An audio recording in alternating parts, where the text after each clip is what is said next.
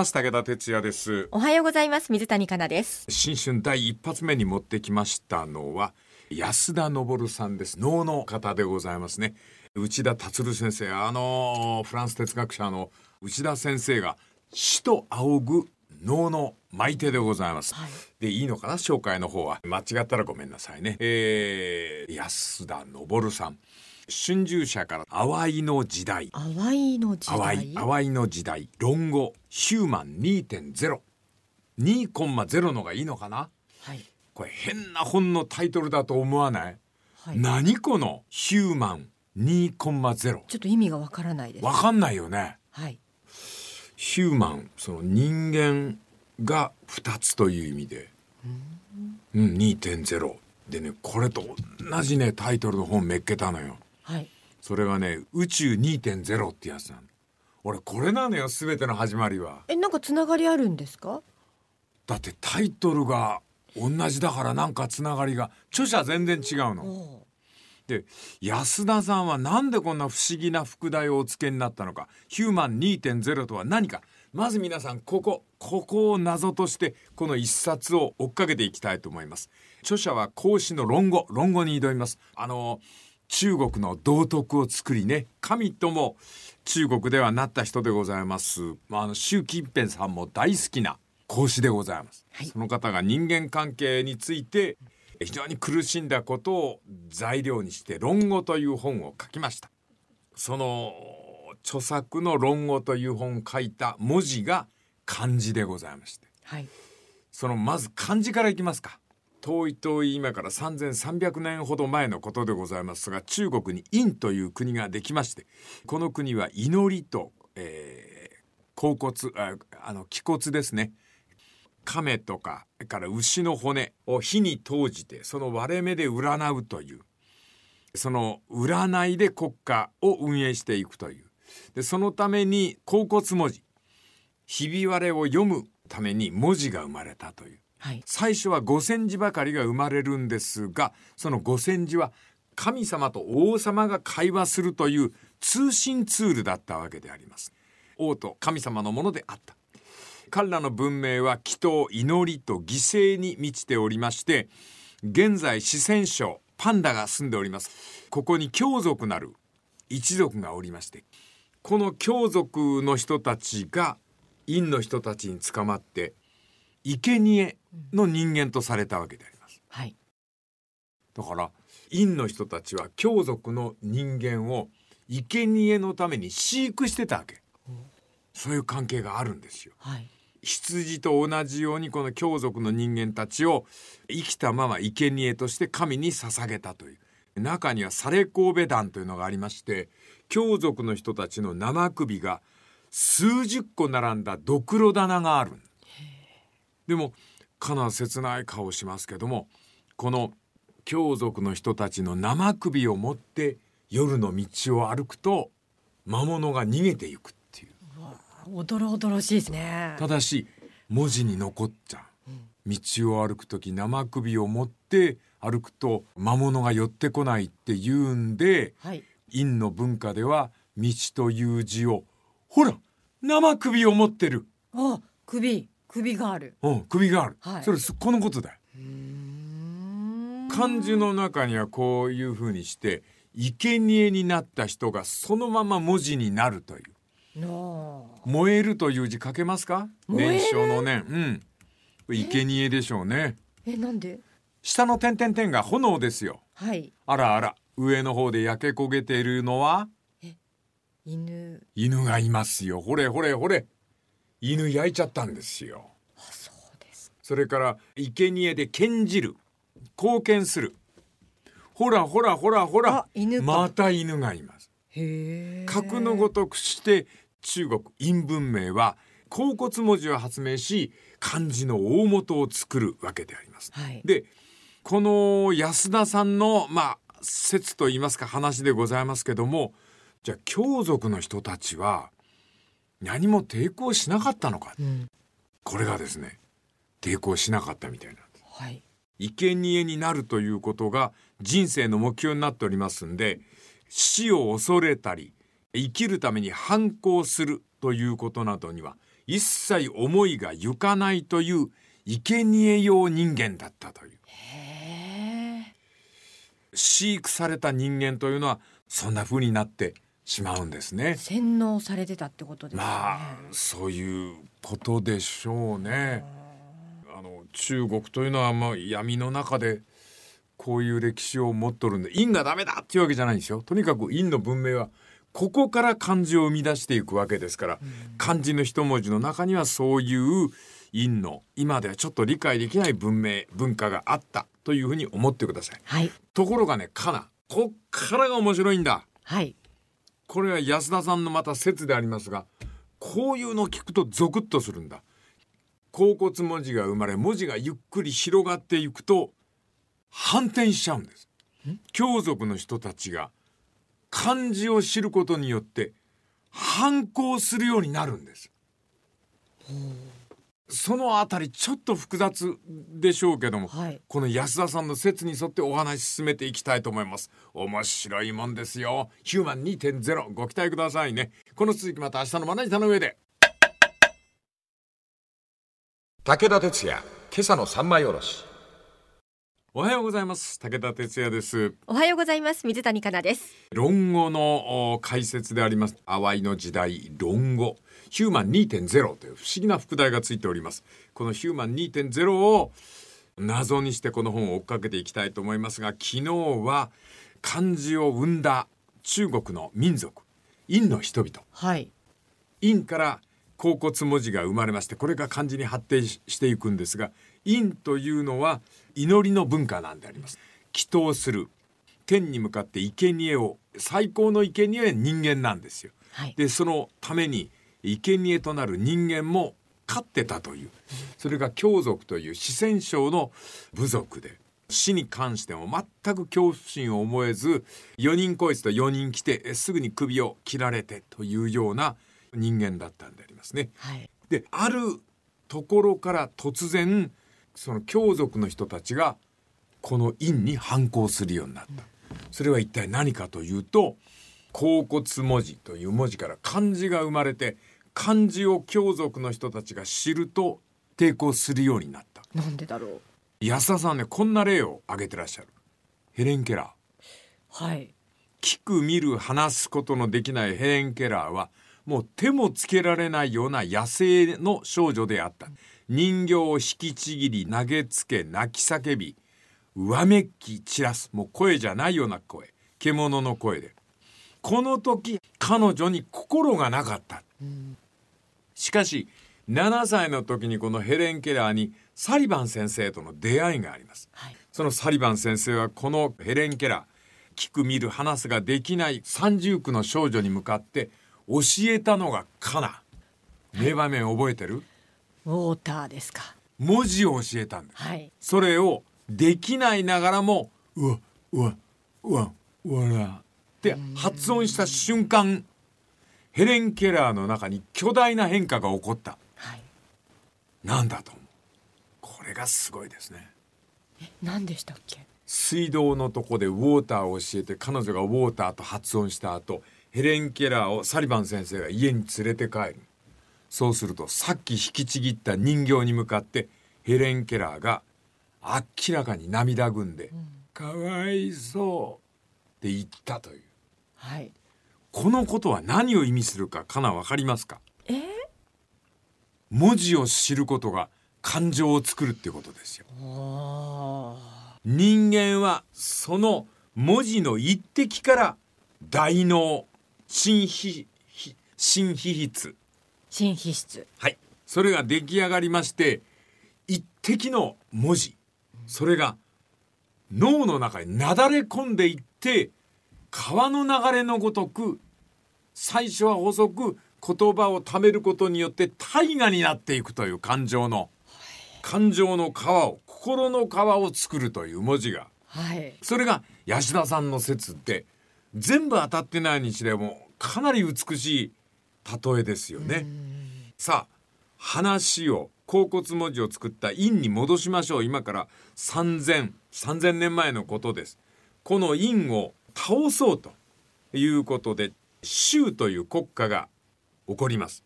この州は単独で陰を倒すほどの国力がない。そこで周りの国に声をかけた。紀元前1000年ぐらいのことななのかな。周りの国に陰をみんなでやっつけようと。陰を滅ぼしてしまう。ところが隣の国とコミュニケーションするやり取りの道具がない。ツールがない。言葉違うんだよ。エリアごとで、はい。今でも中国はその、ええ。北京語通じないんだから、上海では香港でも通じませんから、はい。多元国家なんですよ。で中国で通じるものは何？今も変わりありません。えっと文字。文字です。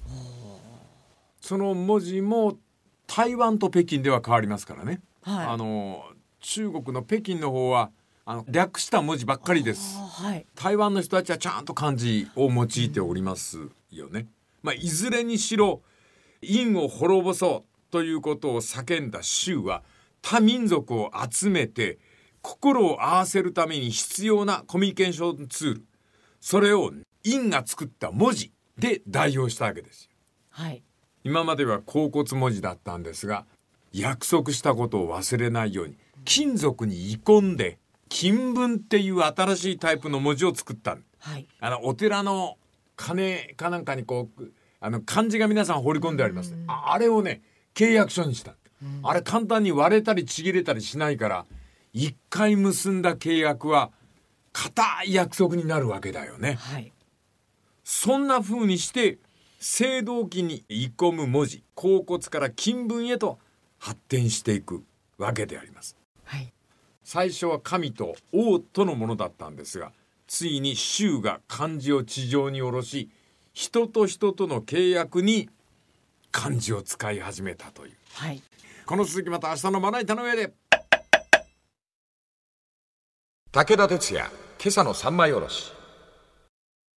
おはようございます。武田哲也です。おはようございます。水谷香奈です。淡いの時代という安田昇さんのお書物を3枚に下ろしておりますで淡いってのは隙間とか間とか。はい。あの漢字一文字で言うと「間」って書く。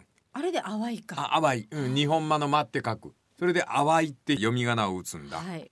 えー陰から州へ変わりまして今度は春秋戦国の世となります。まずは春秋なんでありますが紀元前5世紀頃でありますけども知事にちぎれた中国。それが相争う。そういう時代に孔子が現れるはい。あの道徳の彼はどういうタイプの人であったかと言いますと円環氷ゆるくケツを帯び原価交渉丸い冠をかぶり先の曲がった履物を履き美しい玉を身につけていた。そして琴に合わせて塩銀鶴というまあいわゆるそのなんだろうな流しみたいな人なのかな。はい。かっこいい言葉をフレーズを並べながら銀ずる人だったという。はい。最初から道徳だけじゃなかったと思うんだよね。でもできたばっかりの漢字を並べて歌を作るからハイクラスなということだったんでしょうね。はい。儒教という理想を掲げましてさっき君褒めてくれたね。あ哲也さんの一言ですか、母親の存在というのは。大きいと。はい。孔子がこれです。これもう白川静香先生の孔子伝なんか読むと胸ときめくぜ。3,000年ぐらい前の人だけどもう白川静香先生が書くと目の前に出てくる。どんな人かっていうとどうもシングルマザーだったみたいね。孔子。はい。お父さんね逃げちゃったみたい。あそうなんですか、中国の本には一切書いてないんだけど白川先生はズバーッとおっしゃってる。じゃあ母親の手一つで育てられそう。たでそのお母さんの仕事がまた複雑なんだかな。あの女占い師だったみたい。つまりねお母さんは何をやってたかっつったら雨を降らせるっていうお祈りが得意だったほ雨って大事なんだよ。はい。それであの一生懸命あ雨乞いのあのお祈りをしてた。だから自分が教えを広める儒教にはほらまだ気づかないこの女。この女って言わないでくださいよ。お母さんの形見が。孔子が教える儒教にはお母さんの形見が文字になってるでしょ。形見？うん。儒教の儒って書けるか？十ほら雨の一文字が隠れてるじゃないか。雨。入ってます。これが形見っていうことなんですね。これがお母さんの形見だよ。は面白いだろ、はい。俺は小学校5年からなんで授業に雨が入ってんのか分かんなかった。俺解けたの60いくつだよこれ。白川先生の本読んで俺夜中に正座したもん。あはい。あの雨乞いなのよ。儒教の儒ってのはもともと雨を乞う教えなのよだから横に人弁が立ってるじゃん。はい。なあ。それからあの雨の下にちょっと皆さん書ける人書いてみてください、はい。それなんだと思うあんたそれ。なんだろう。昔の俺だよ。え？挑発なんだよ。あこれ？うん。確かにこうロン毛ロン毛ロン毛だろ。えこれそうなんですか？そうそうそうそう。だから儒教の人みんなロン毛なのよ。昔の俺「ああいいですか」って言ってた頃の俺なんだよ。誰の？自分のものまだんだん講師になっちゃった俺。今度は講師会？本当に。面白いだろこれ。あそういう意味があるんだ。漢字一文字の中に人間がこう潜んでいるわけよね。はい。でまあ変わった風景をして歌を歌って歩くう講師でございますけども理想とすることを歌にする、フォークソングだよな。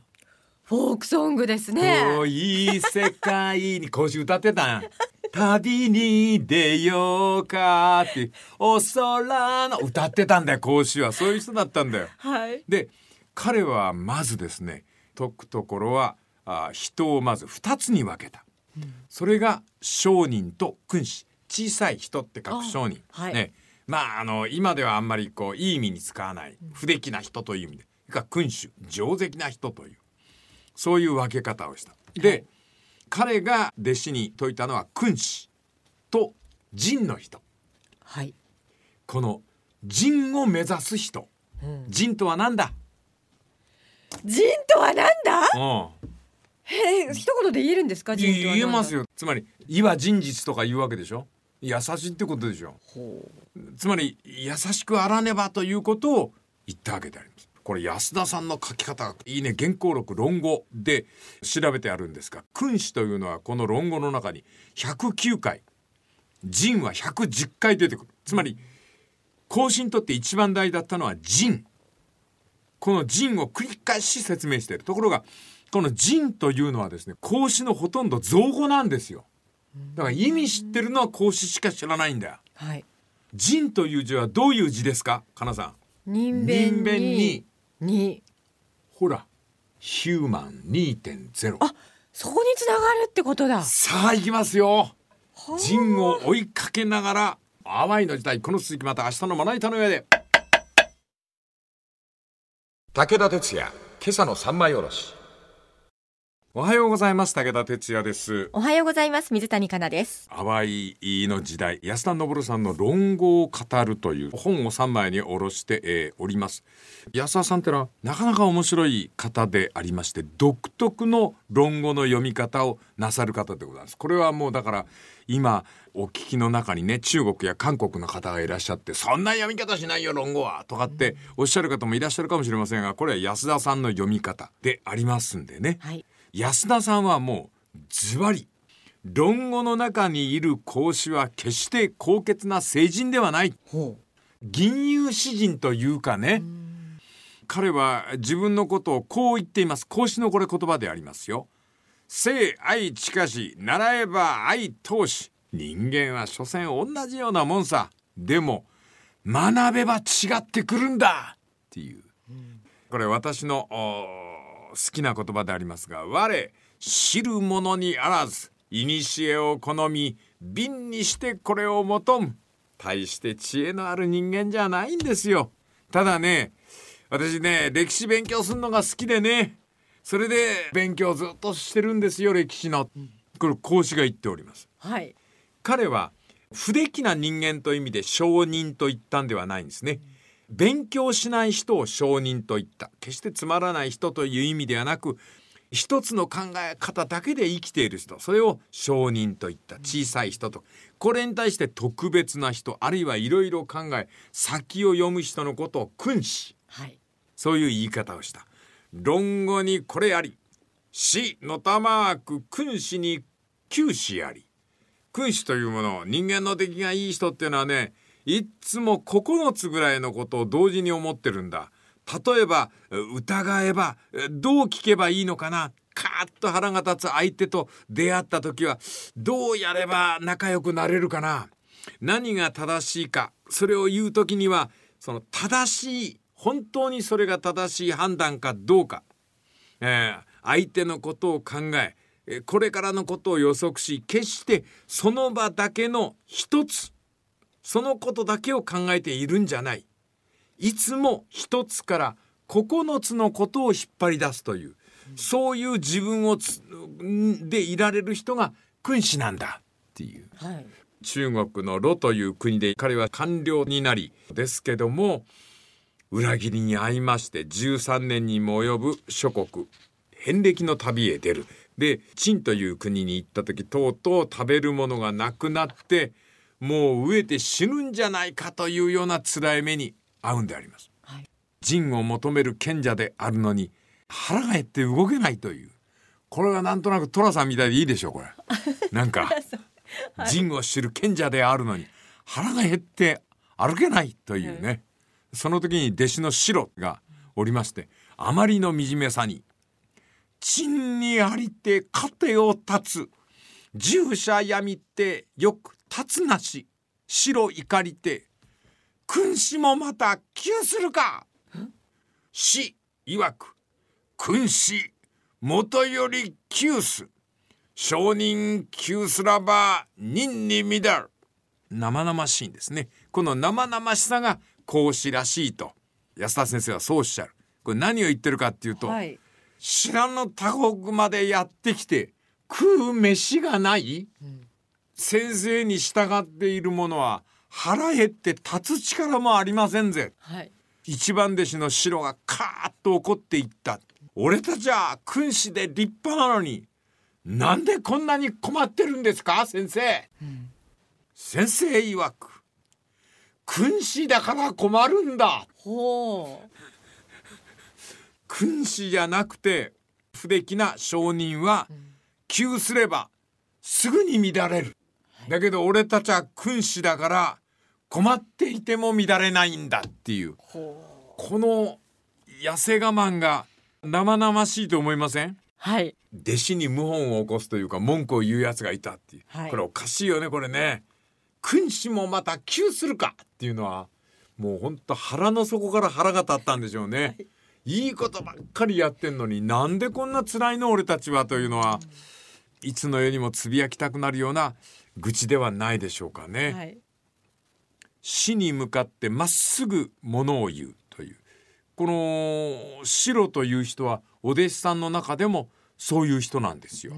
その弟子によってこう変わるんですね孔子が答え方が。はい。それがねれ論語を読む時の面白さなんですって。へこの二人の出会いはいつかというと孔子がまだ中年だった頃白が先生ぶってる孔子をへこましてやろうと南山の竹ためず自ら正し切って持ち裏ば才覚のお厚きを通す。あんた勉強しなさい勉強しなさい。学べ学べなんて偉そうなこと言ってるけども見てごらん。竹まっすぐ出てくるでしょ南山の竹。あんた切って使うだけで皮突き通しますよ。人間はね素材じゃないの素材。と孔子曰くその南山の竹に羽をつけ矢尻をつければ皮を貫くだけではない。わかる？なんかああ言えばこういうこう言えばああいうみたいなねまあやりとりなんですね。まあな。うん。はい。でもなんかいいこと言うよね。素材だけではダメなんだ。はい。それを磨いて尖らせるという。この続きまた明日のまな板の上で武田鉄矢今朝の三枚おろしおはようございます武田哲也です。おはようございます。水谷香奈です。安田昇さん論語ヒューマン2.0淡いの時代。これを3枚に下ろしております。この方がお書きになったその論語の情景みたいなのを読んでおりますとあ鮮やかにああの孔子が蘇りましてね。はい。白という気の強いあの弟子がおりまして孔子をやっつけることだけが楽しみという「学兄駅あらんや」勉強していいことあんな？南山の竹見てくださいよ。ただ槍槍の形にして切って持ってくるだけであなた皮なんか一発で突き通しますよ。人間はどこまでも加工せずに素材が一番大事なんですよ。そうすると孔子がその南山の竹に羽をつけ矢尻をつければ皮を貫くだけではない巨大な恐ろしい獣でさえも一夜で倒すことができる。そのようなものになるために勉強をしませんか？っていう。はい。直上傾向の白でございます。これはもう聖書と同じですね。いろんな弟子の性格があって。あの白はずっと孔子に立てつきながらはい。人間的に成長していくんですね。最後は白はあの先生を離れて A という国の官僚になっちゃうんですよ。それで出世してそのまま終わればいいんでありますがやっぱり真珠時代ですね。世が乱れておったんですがなんとクーデターに巻き込まれまして白は死んでいきます。はい。で白は自分の陣を貫くために君主を助けるために奮戦するんですね。そこで悲惨なことにズタズタに白は切られてしまいます。で弁慶の立ち往生みたいな、立ったまま息絶える時に叫んだ言葉が自分のかぶってた冠あるでしょ。はい。あれをもう一回紐を結び直した。あえ？ちょっと曲がっちゃったんでしょうね。はい。その官僚であるところの帽子が、ん。それかぶり直して顎紐をしっかり締めて倒れた。へで彼は倒れながらつぶやいた言葉は「君子は冠を正しゅうして死ぬ。ほ」でこの死体は、えーまあ見せしめのためにということで、塩漬けにされて都にさらされたんですって白の亡骸は。うはい。その噂を聞いた高齢の孔子は切ないね。死ぬまで塩漬けのものを口にしなかったって。うんこれはあの芝線の四季が伝えてるエピソードでありますがはい。まあおそらくかなりの誇張が入っているんでありましょうけどもしかし今から2,000年以上前仁という境地を求めそれをこう中国社会に説いたという孔子の行動録でありますね。はい。さあそれでは君子の君はい。書けるでしょえ君君君ですよね。はいはい。はいこれも意味があって面白いですね。え？君子の君という字ははい棒を引く引いたでしょ？上から下へ。はいそれが杖です。杖うん。それを三本の指が握ってるんです。一二三はいでその下に口を書きますな。はいそれこそが祈りを入れる箱の祭であります。なるほど面白いですね。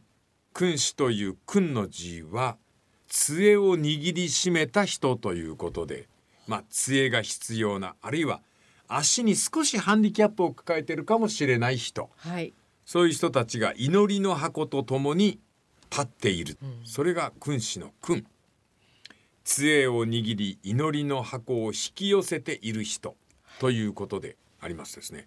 これ本当に不思議なんでありますが中国の文明っていうのは足にハンディを抱えている人を聖人と見るんですね、あそうなんですか。うん、へえ。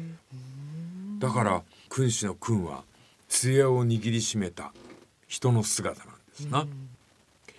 かな誠って書けるあの無って書いといて。誠実のせいじゃなくて。うんそっちじゃなくて無って書くでしょまず、むうん、その下に足を2本生やす。違う違う違う。あいやいや足を二本。足を2本それで誠って読む。あこれですか？うん。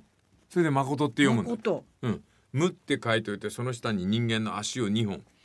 これがね実は君の元字なんだって。これ陰って読むんだって。えー、わかんないな。なんでだろこれね背骨の異常な人の姿なんだって。うえ？うわーこれはちょっと図を見ないとわからないですね。うんうん。ちょっとねこうあな何者かをこうおんぶするような、はいそういうふうに見えます。いや何が言いたいかっていうと中国の殷周の時代において杖をつく人あるいは脊椎に異常のある人っていうのはその成人の資格を持ってたっていう。これ面白いね。えー、孔子という人もあの残ってる噂からすると頭のてっぺんがまっすぐだったっていう。そうなんだそれであの高級っていうあだ名があのあ頭が丘みたいだっていうニックネームがついてるんですよ。へえあの沖縄にこう最後カチャシ踊りながら、一升瓶頭に乗っけるおじさんとかいるじゃん。ああいう頭してたんですよね。